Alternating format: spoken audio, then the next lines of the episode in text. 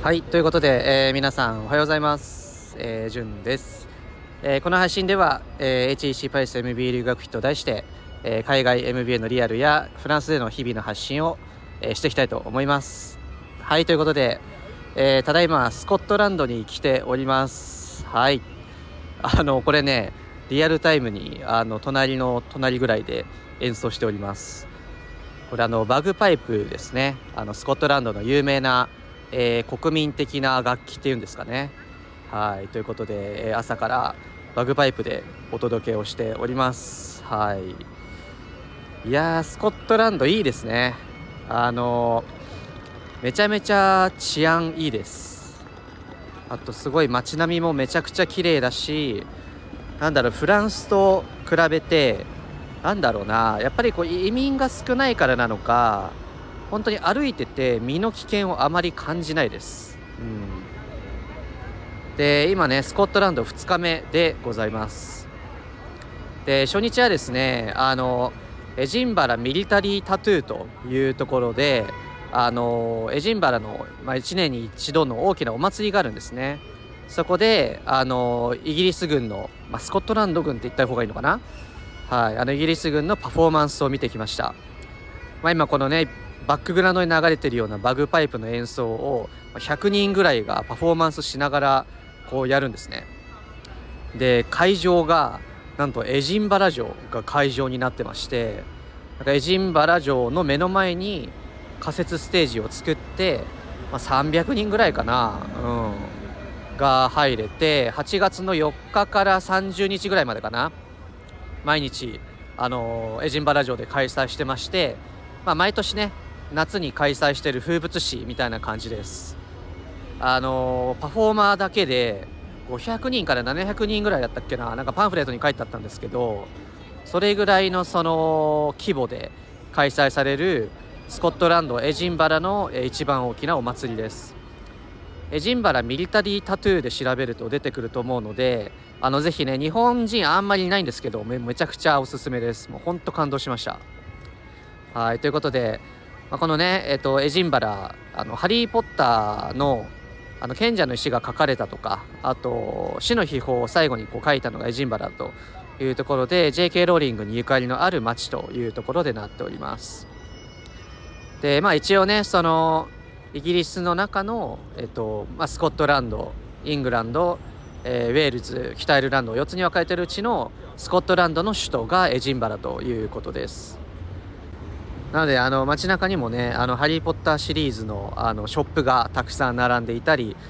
あと大体こう中世の街並みをねそのまま残してあるような感じで、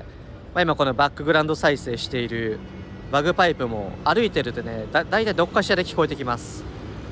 で街がすごいコンパクトになっていて、まあ、1泊2日2泊3日で十分かなとは思っています。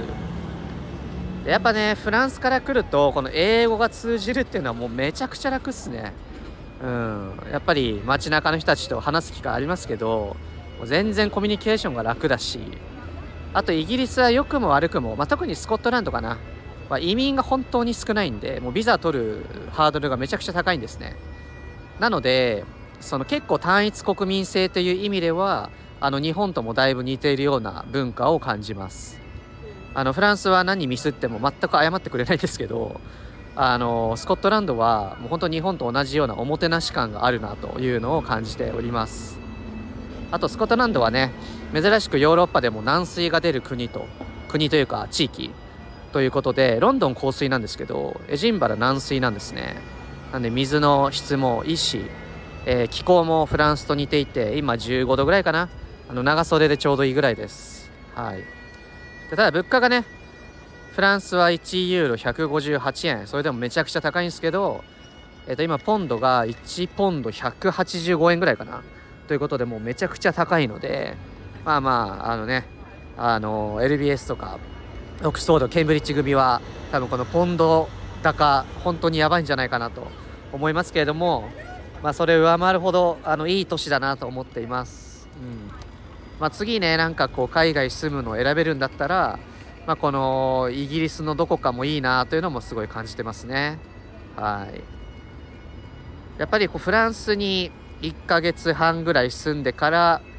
あのエディンバラスコットランドに来ると本当にこう国民性も違うし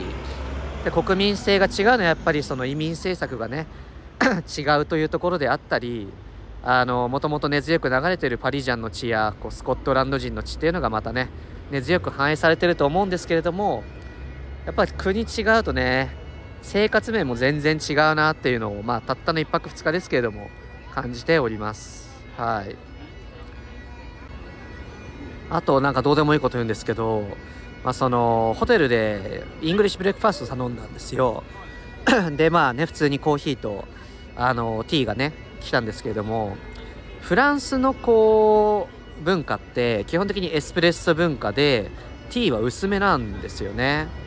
フレーバーティーがやっぱりあの有名なので有名つか、まあ、よく売ってるので。でやっぱそれに対してイギリス、まあ、かっこエジンバラは何だろうコーヒーはやっぱりあのフィルターコーヒーつまりドリップコーヒーだしあのお茶もまあそのなんだっけあの有名なお茶のブランドあるじゃないですか。ビタード